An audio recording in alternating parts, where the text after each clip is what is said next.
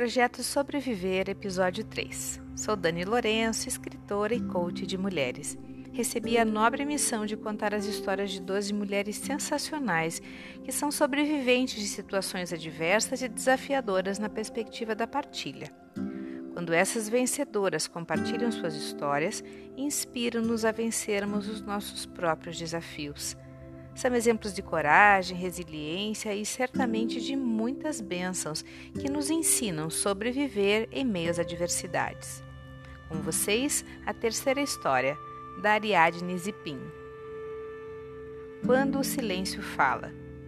O ano era 2010. Uma animada e competente professora de marketing saía às pressas da sala de aula por volta do meio-dia para correr para o escritório Naquele dia teria reunião à tarde com clientes da empresa 1 e à noite retornaria à universidade para mais aulas.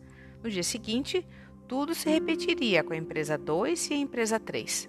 Aquela roda de sansara que nos faz parecer tolos cachorrinhos brincando de pega-pega com os próprios rabos. Sabe como? Ariadne era a personificação da mulher bem-sucedida de acordo com os padrões vigentes na sociedade. Docente universitária, gestora de três empresas, empreendedora, membro da Academia de Letras José de Alencar, mãe, esposa, filha e uma grande comunicadora. Até que um dia. A vida pareceu seguir exatamente o planejamento definido por Ariadne, até que um dia resolveu revelar sua força e vontade próprias, mostrando de modo duro que nada estava sob controle. Após um raro momento de descontração no shopping com as filhas, Ariadne sentiu-se levemente tonta. Pensou consigo mesma: deve ser o calor. Terminou o lanche com as meninas, dirigiu até em casa e sentou-se no sofá para ver se a zica passava. Bem, passou.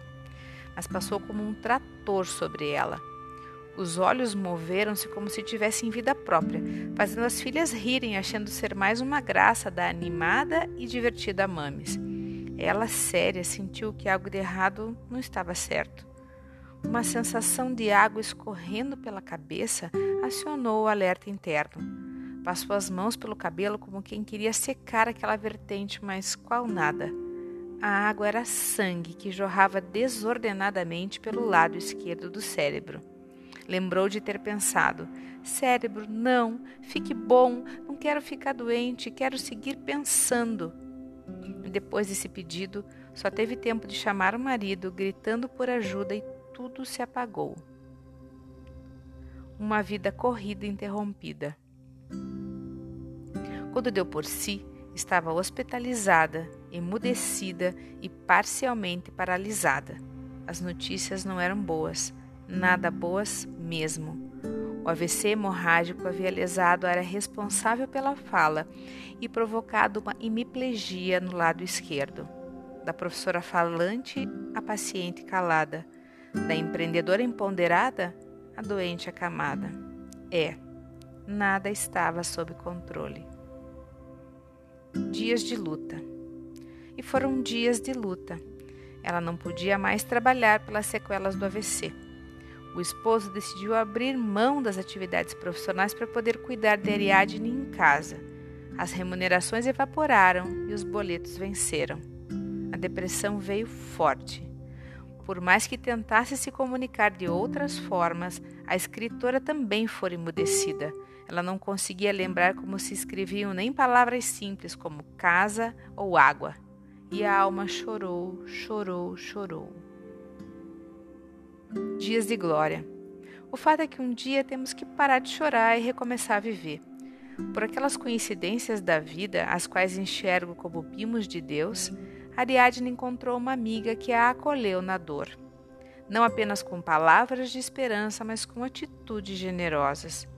Com a amiga, retomou o contato com a espiritualidade, com as terapias alternativas como yoga, cromoterapia, aromaterapia, dentre outras, até que a alma parou de chorar e recomeçou a sorrir. Uma armadilha. Ariadne, contrariando todas as leis da medicina, lentamente voltou a falar e se movimentar. E na perspectiva terapêutica, deu início a um novo projeto que se chamou Pane em Casa a ideia era para lá de simples e por isso mesmo genial. Ariadne fazia pães caseiros pela manhã, o que promovia a recuperação da coordenação motora fina, e à tarde entrava no pequeno automóvel adaptado e saía vendendo seus pães, obrigando-a a falar, comunicar-se e vencer a vergonha da gagueira e a progredir. Nos primeiros meses, era solene caroneira e logo mais ela já estava na boleia do carro Aumentou o leque de produtos e em um ano já entregava 300 pães por dia. Um sucesso? Segundo ela, não. Uma armadilha. Mais um pouquinho estaria de volta ao ritmo alucinado de outrora e provavelmente o novo AVC não seria tão amigável como o outro. Escolhas. Nessa altura do campeonato, o AVC já tinha status de melhor presente da vida, afinal, foram responsável pela guinada na trajetória de Ariadne. Lembrou-se de seu desespero quando sentiu aquela água escorrer por entre os neurônios e sabia que ela era a responsável por fazer escolhas antes que o seu corpo as fizesse por ela. Quando o corpo decide dar um basta, não há o que segure a avalanche, não há Ctrl Z é preciso fazer melhores escolhas, preferencialmente de modo preventivo, para que a saúde e a vida fluam. Ariadne escolheu reconectar-se à sua origem. Retomou os conhecimentos terapêuticos que outrora conhecera como estudante e que mais tarde salvaram-na como paciente. Reconectou seu conhecimento milenar do benzimento passado de geração em geração pela família Estudou biopsicologia, parapsicologia e assumiu-se benzedeira. Vida no mato. Novas escolhas nos levam a novos caminhos. Da cidadã cosmopolita recolheu-se a vida no mato, como ela mesma se refere, uma morada cheia de tranquilidade e silêncio. Ariadne segue com os benzimentos, com a criação de mandalas personalizadas e realiza trabalhos sociais, não como uma ação pontual, mas como uma filosofia de vida. A certeza da escolha. A gente faz novas e boas escolhas e Deus as confirma. Ariadne seguiu com a nova vida, mais simples, com menos dinheiro, mas com muito mais valor. Nesses tempos de pandemia, tem buscado auxiliar irmãos em situações de vulnerabilidade e, recentemente, recebeu em casa uma mãe com três crianças. Levou a família ao salão, onde armazena as doações a serem partilhadas, onde tem uma estátua de Jesus em tamanho real, que dá vida e luz ao local. Uma das crianças, uma das meninas, fita a estátua e pergunta a Ariadne: Tia, se eu falar com ele, ele responde? Sorridente, ela respondeu: Claro, querida, ele vai responder no seu coração. A menina se acercou da estátua respirou fundo, sorriu e declarou: Mãe, ele me respondeu. Foi ele que pediu para essa tia nos dar comida. A emoção tomou conta de todos os presentes. Uma mensagem clara sobre escolhas certas.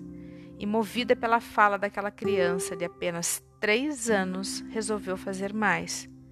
Por que ajudar uma família quando se pode ajudar a comunidade toda?